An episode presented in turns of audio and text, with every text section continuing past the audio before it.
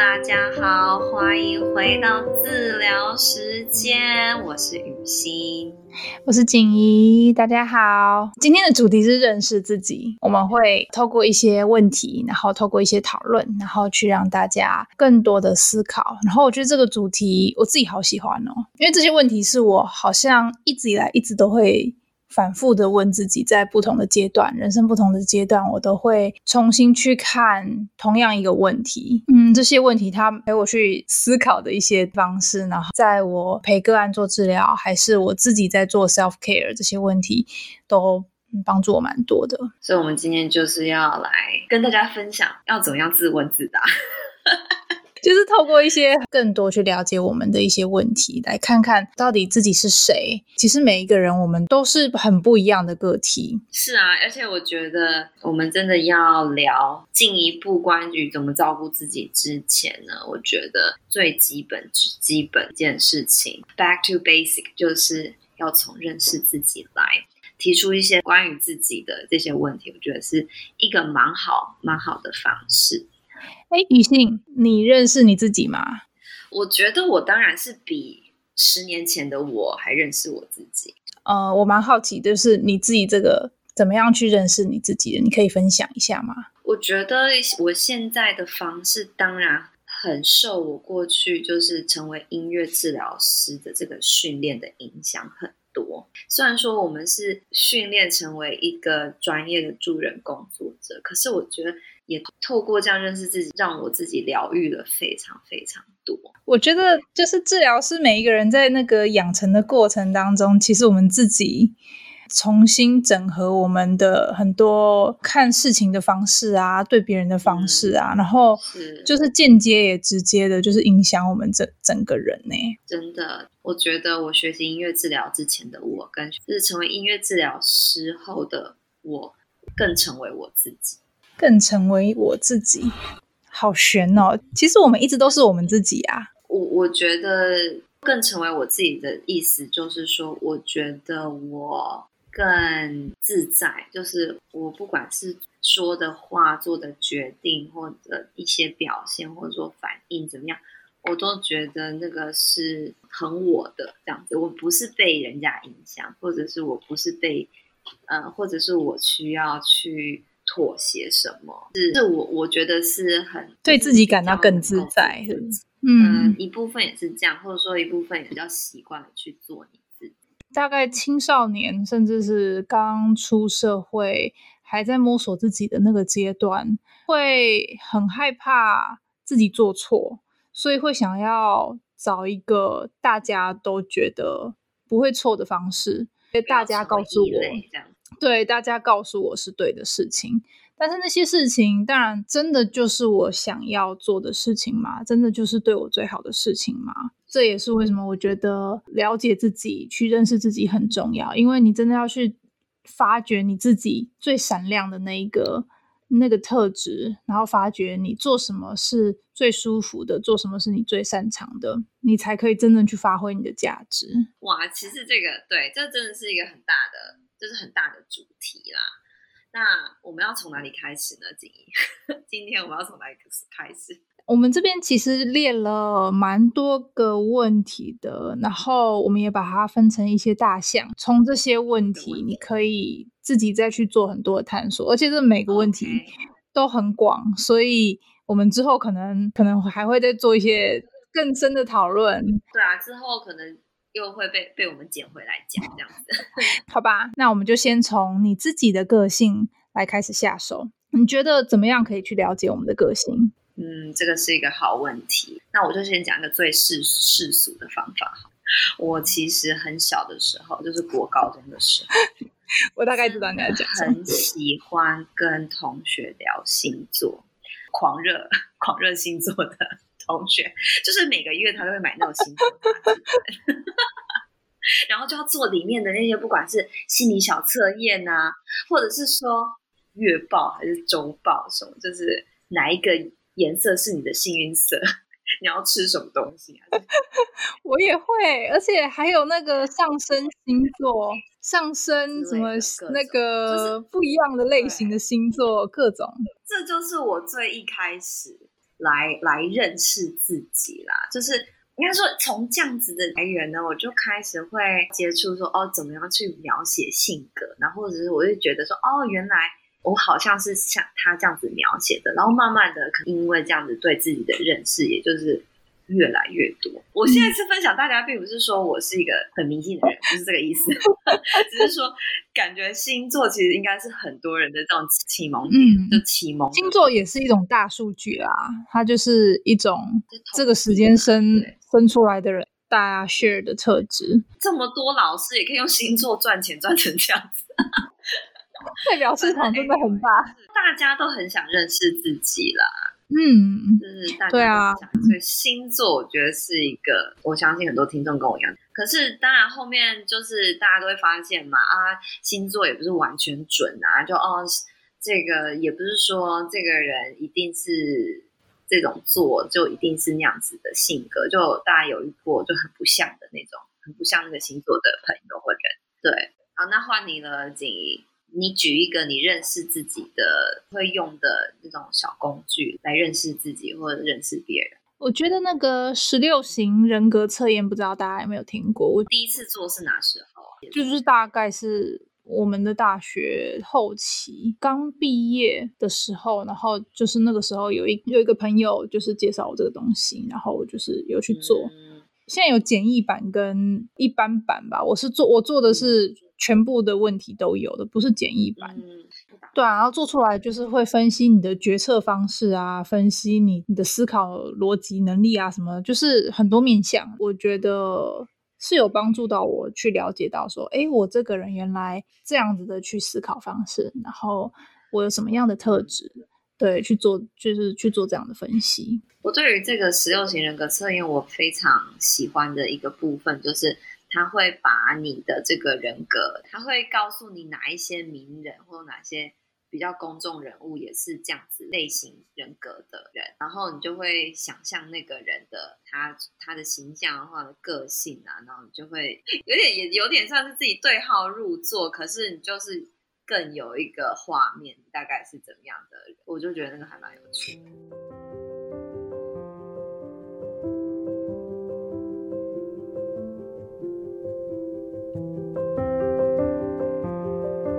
你是一个从跟别人互动当中，从社交里面得到能量的人，还是你是一个独处的时候你会能得到能量的人？这两种，一个就是外向，一个就是内向。你觉得你是哪一个？我那天其实才刚做了测验，应该就是我又再做了一次十六型人格。这一次的结果就是我变成一个外向的人，我从内向变外向。我也我也做过三次哦，他那个人格测验他都会不一样，都会流动。讲到这边，我要给大家一个小小的，给大家一个小小的提醒。其实呢，每一个项维度，或者说它不是会呃显示就是四个，所以就代表说测你的个性有四个面相这样子。然后其实它每一个面相呢，都是一个 spectrum，它不是说把你二元分的，就是你不是内向就是外向，不是这样，是你是在。这这个尺上面，或者 spectrum 里面比较极端一点的，还是你是比较偏就是 neutral 一点，中间一点，就是你是比较是偏向哪里？对，就是你是百分之三十内向，嗯、然后百分之七十外向，还是？你是百分之六十内向，然后百分之四十外向，那还是你是百分之四十九内向，百分之五十一外向？那其实这个就代表说，其实你没有特别外向，也没有特别内向，你是蛮中间弹性的人。这样子，它每个向度都是这样子。你要去看你的比例，黑黑你要去看一下你的比例。所以就是要提醒大家，在做这个测验的时候，你去看一下自己是怎么样被调配出来，是一个被归类为外外向的人。你是怎样被归类成一个内向的人？这样子，你可能是外向里面的超外向，或者说你可能是外向里面的内向。讲起来可能绕口令，可是我就是想要告诉大家说，其实特质呢，其实不是一个二元分法的这样子，因为测验它还是要给你的结果嘛，所以它有时候在划分的时候，它就会有一个就是 cut up，稍微还是有一个基准点，对，它有一个基准，可是那个并不代表说你就是。绝对过了那个值以后，你就是外向；过那个值就是内。我觉得不管是外向内向啊，还是你的人格特质啊，这些东西其实都会随着你的经历变化。像我以前一直觉得我好像是内向的人，但这也很难讲。我觉得我我一直都把自己定义为一半 一半一半，所以这样其实就真的是在中间。其实现在已经不是只有外向跟内向分类，还有一个叫做 ambivalent，就是 introvert、extrovert，然后 ambivalent 就是就是你刚刚讲的那种，你其实你可以跟一堆人 social，但是你也不害怕独处。哦，就是有，这是一个新的字吗？嗯，就是、我好孤陋寡闻哦，我竟然不知道这个字。就像 LGBTQ 就会一直在分类下去的意思。就是因为本来这些人就在，只是过去他没有给他一个分类。Oh. 对，现在个性的分类已经不是只有外向跟内向，其实你还有一个就叫中性的。他中文发音叫中性的，但是我觉得那个发音很烂，可是他就叫他的英文叫做 ambivalent 这样子。嗯，那你可能就是觉得你自己是 ambivalent，就是一直都还蛮模糊不清的。我有的时候会觉得跟别人互动很累，很耗能量。但有的时候又会觉得从别人身上，就是说可以有充满活力的感觉，这样会被激发到一些想法。跟别人互动的同时，我自己也会 recharge 的感觉。嗯嗯。同时，我又自己在独处的时候，嗯、呃，去思考一些比较自我的东西。嗯、所以，我觉得我应该就是你讲的那个 ambivalent。对，但是我以前受主流社会的思想还蛮深的，我会觉得外向的人比较能够得到社会的资源，是，然后比较有人缘，这样对不对？对，好，就，就是你就是比较好的，比较让人喜欢。那内向的人就是比较默默，然后比较看不到，比较容易会被人家忽略。那我自己也有那一块，所以有的时候那一块的我跑出来的时候。内心会有一个挣扎，就是会觉得说我不应该内向，我应该要把我自己表现给别人看。所以这就是我生活压力好大哦。我跟你说，这就是处女座的矛盾。真的，就是我们还是要回到星座，用星座来描述一个人，觉得更能感同身受。不行，星座已经影响不太多。对啊，可是最近好像也慢慢的那个。内向外向的，就是这种刻板印象有点被开始被反转，不是有一个叫做内向的力，安静的力量，是不是？他就在讲内向人，还有什么高敏感也是一种天赋。嗯，其实慢慢的越来越多书籍啊，越来越多讲者就是在跟大家说，没有一定内向就是不好的。外向就是好的，因为其实每一个不同倾向的人，其实都有他们的优势，他们的自己去跟自己相处的方式。嗯，这就回到我们的主题啦，怎么样去认识你自己，然后知道你自己在什么样的状况下面是最舒服、最自在的，什么样的状况下你可以成长，什么样的方式可以，嗯、呃，很自在的跟人家互动。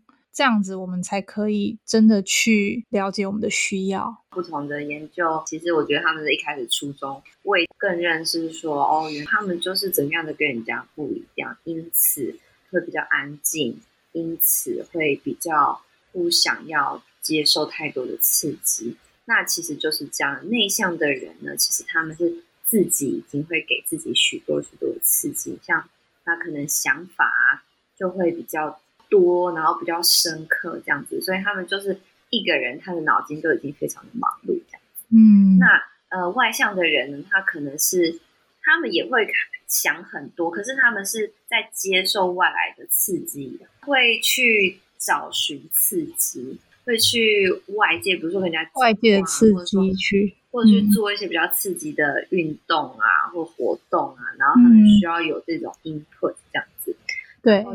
透过这样子，他会找到他的平衡。嗯嗯，那内向的人就是他要拒绝外外面太多的刺激，而维持他自己的平衡，这样子。真的，不然就会 overwhelm。嗯，所以其实真的就是来到平衡的方式，就是就是不一样。嗯，其实最明显的就是可以去感受你到底在哪样的样子的环境下面，你觉得是最自在，然后你最有一种被充电的感觉。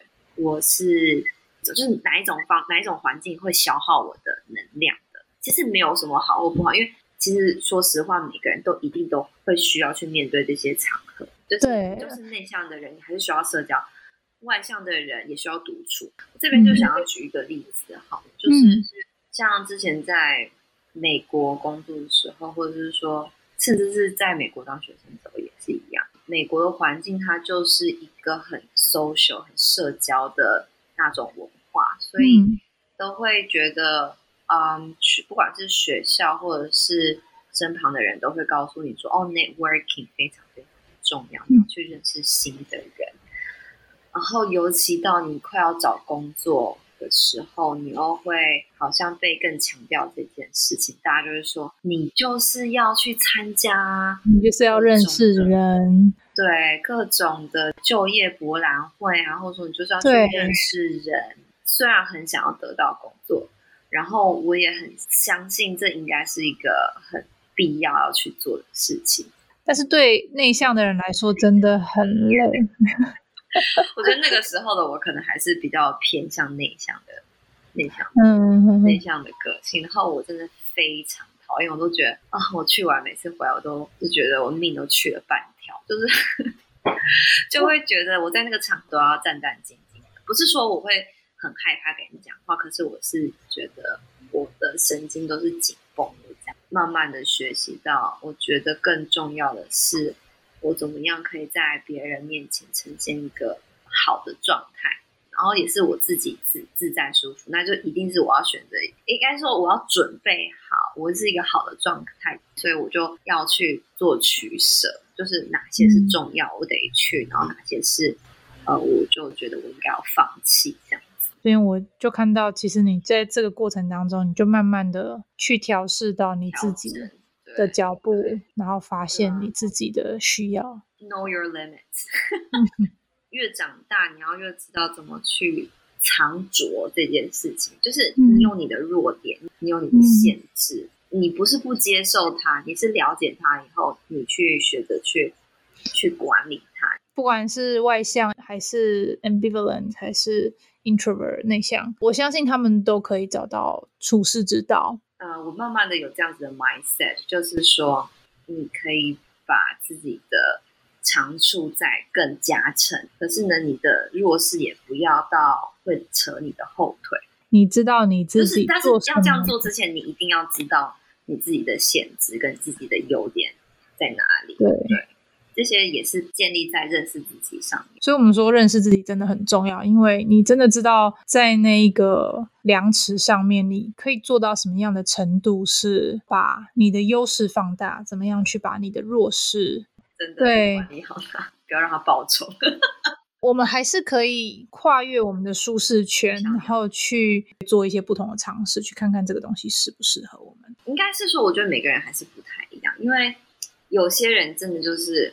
无敌讨厌跨出舒适圈，然后有些人就是一天到晚都在跨出舒适圈，这也算是个性上面的不同。然后或者是说你怎么样管理这些压力跟焦虑上面，我觉得有时候不跨出舒适圈，并不代表说就是少了很多还是怎么样，他他可能可以在他原本的领域或原本的事情上做得更深更。嗯说我很支持跨出舒适圈这件事情，可是呢，我也觉得跨出舒适圈是需要准备好，你感觉到你是被支持的，然后你感觉到你是准备好要去面对这个挑战，就是你不是被逼着被跨出舒适圈，嗯、是你愿意要去做这个突破的。那这样子你再去，嗯，不要觉得说啊，大家说跨出舒适圈好，你就非得要跨出舒适圈，我不是这样子，可是。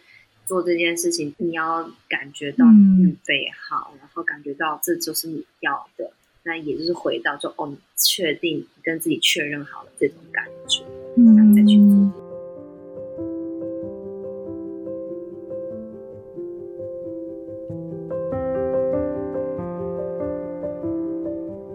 好啦，那我们今天呢，其实花很多的时间。在讨论个性这个部分，可是呢，其实还有很多其他关于呃自己的面相，呃是需要去了解，比如说认识自己的身体啊，然后更甚至是说你自己的价值观、做决定的价值观是怎么样，嗯、然后还有说，哎，怎么样？人事物是让你开心起来，或者说会让你生气，这些也都是非常重要的一些讯息。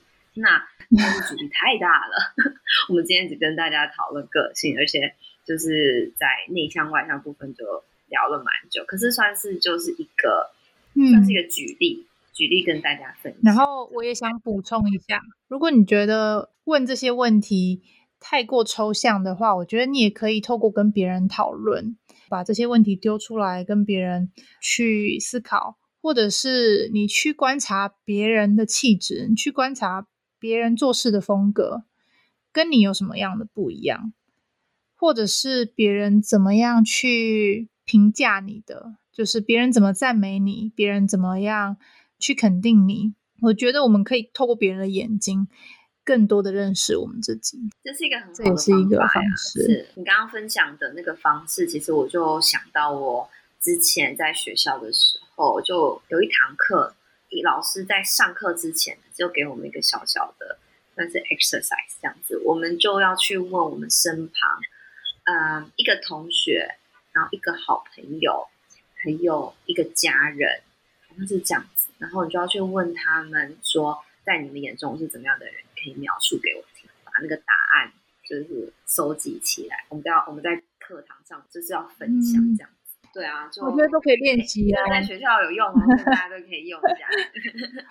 对，就他们是怎么样观察你的这样，而且通常是好的。我很怕朋友因为太熟了，所以故意损你一下，他跟你当朋友。就不能说是故意损你，他是要这个回答真的。但是你知道你在损你的时候，啊、他其实是家人的，知道你是可以开玩笑的，所以才会去损你。对啊，就是你要跟他说这是要交功课的，吗？你要认真写。对，试着从身边亲近的人看他们是怎么样去看你的。我觉得通常你会很压抑，对，你会很压抑。其实你还有很多你自己还没有发现的一些优点啊。特质啊，这些东西就是你会忽略掉的优点，可能别人都看得一清二楚。所以、这个、旁观者清，这个 exercise 才不错。对，从爱你的人的眼光去看你到底是怎么样的人。对，对对，我觉得这个蛮宝贵的，建议大家试一下。那景怡，你今天也准备了一首一首歌，对不对？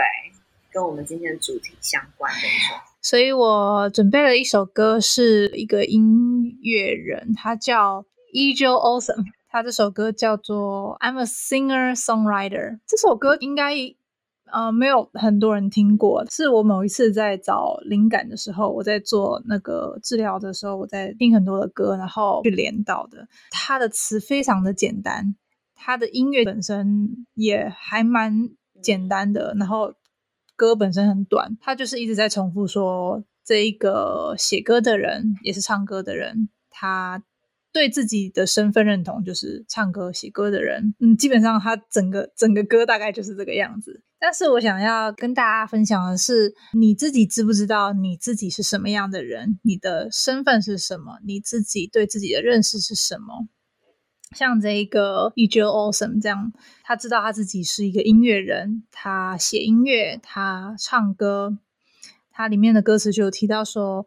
This life is heavy, but this guy is strong. 当我们在一个很浮动的生命阶段、不同的呃处境的当中，我们如果知道我们做什么样的事情可以让我们安心下来，我们如果知道我们自己的位置在哪里，我们够了解自己，那我们心里的那个素质就够坚定，让我们去承受更多的挑战。分享这首歌给大家，然后透过。了解自己，去为你自己找到一个定位，找到一个位置。然后这首歌听起来真的很疗愈。对我而言，我觉得它有一种很很安静、很舒适的感觉，所以真的推荐大家去听一听。他唱歌的方式蛮特别的，很轻柔。他是一个男生，但是他是用一种很轻柔的方式在唱，透过反复的那个旋律，沉浸在那个场景当中。建议大家在听的时候，可以问问我们今天有讨论过的问题。谢谢景莹你的分享，那也希望大家喜欢这首歌。哎，不一定要喜欢，没有要比你喜欢，可是 这首歌对我来说很好听，不见得对你来说就很好听。音乐治疗师，我们真的很注重每一个人对音乐的喜好。所以其实连歌词都有讲，他说：“If I were to write you a song, would you care to sing along？” 就是你唱这首歌，你觉得你很享受，你很疗愈，但是别人并不一定想要跟你一起唱。那 It's okay，我觉得每一个人有每个人的选择，你只要知道你自己是选择的是什么。你如果找得到你的同伴，那 That's really good。但是如果没有你自己，呃，很坚定的走在你自己的位置，走在你的路上，你也会看到很棒的风景。这就是我们想要传递的讯息。所以呢，音乐喜不喜欢没关系，你说了算。这是一个特别自己。可是我们还是要分享。那我们今天就跟大家聊到这边啦，拜拜，谢谢大家，拜拜。